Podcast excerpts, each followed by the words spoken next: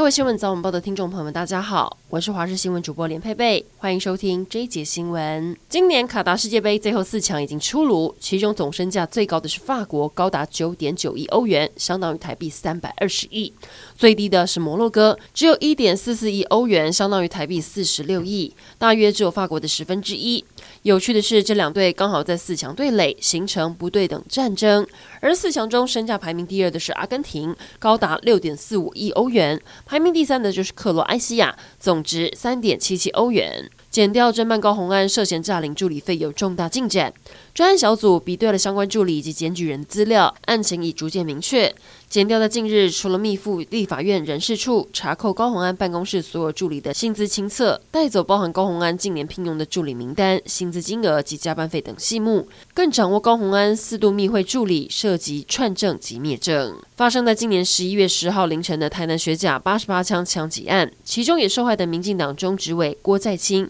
其先前出租的厂房被开五十八枪。今天台南地检署指出，郭在清之前的明祥兴公司涉嫌在学甲地区非法填埋炉渣，共达六十七万九千多吨，获利至少二十一亿九千多万。检方以侦劫、依违反废清法等多项罪嫌起诉郭在清等八名共犯，以及明祥兴等两家公司。天气越来越冷。苗栗三湾落羽松庄园的大片落羽松也开始由绿转金黄，宛如调色盘般的美景，每年都吸引大批游客。就是因为游客多，加上要走一段路进园区，因此有不少人开白牌车收钱载客。监理站为了遏制乱象，周末突袭拦车，果然抓到违规，当场重罚十万元。为了迎接耶诞节，高雄市观光局把位在三民公园的光之塔打造成全台最大的耶诞礼物，搭配浪漫雪花纷飞，让现场呈现一片浪漫氛氛围。另外，在屏东万金圣母圣殿，也在耶诞节前举办一场游行活动，有教友抬着圣母轿绕境，上千人参与，沿路唱圣歌，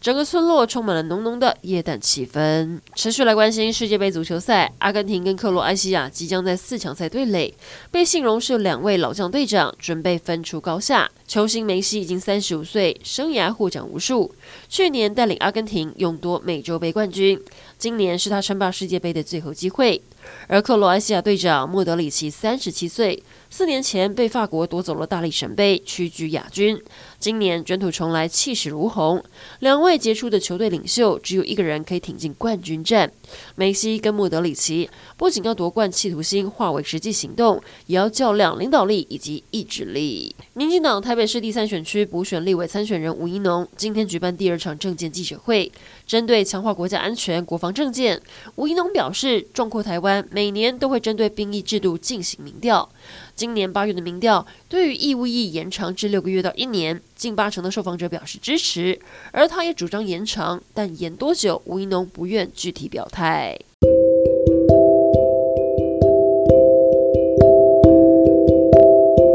以上整点新闻，感谢您的收听，我们再会。